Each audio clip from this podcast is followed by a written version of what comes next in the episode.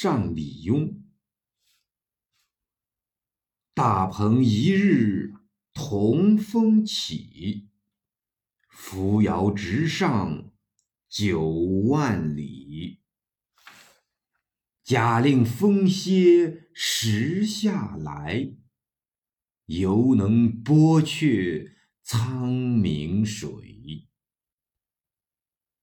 时人见我横书调，见于大言。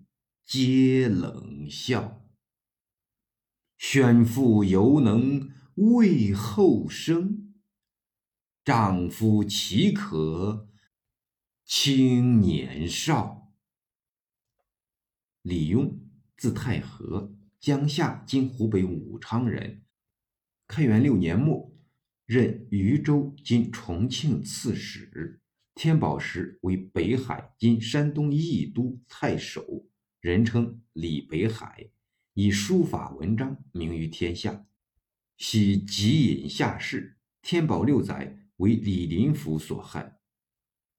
大鹏二句用庄子《逍遥游》典：“逍遥游，鹏之喜于南冥也。水击三千里，抟扶摇而上者九万里。”宣父即孔子，唐贞观年间。曾下诏尊孔子为宣父，《论语·子罕》后生可畏，焉知来者不如今也？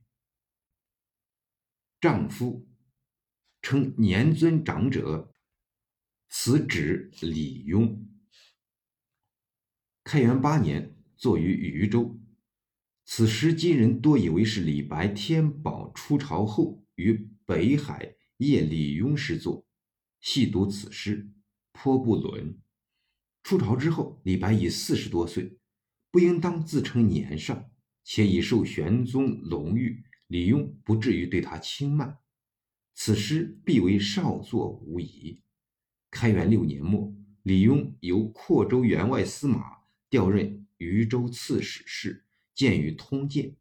两唐书《李邕传》不载，古今人多未留意。太元八年，李白有渝州之行，与考察李白行踪有重要意义。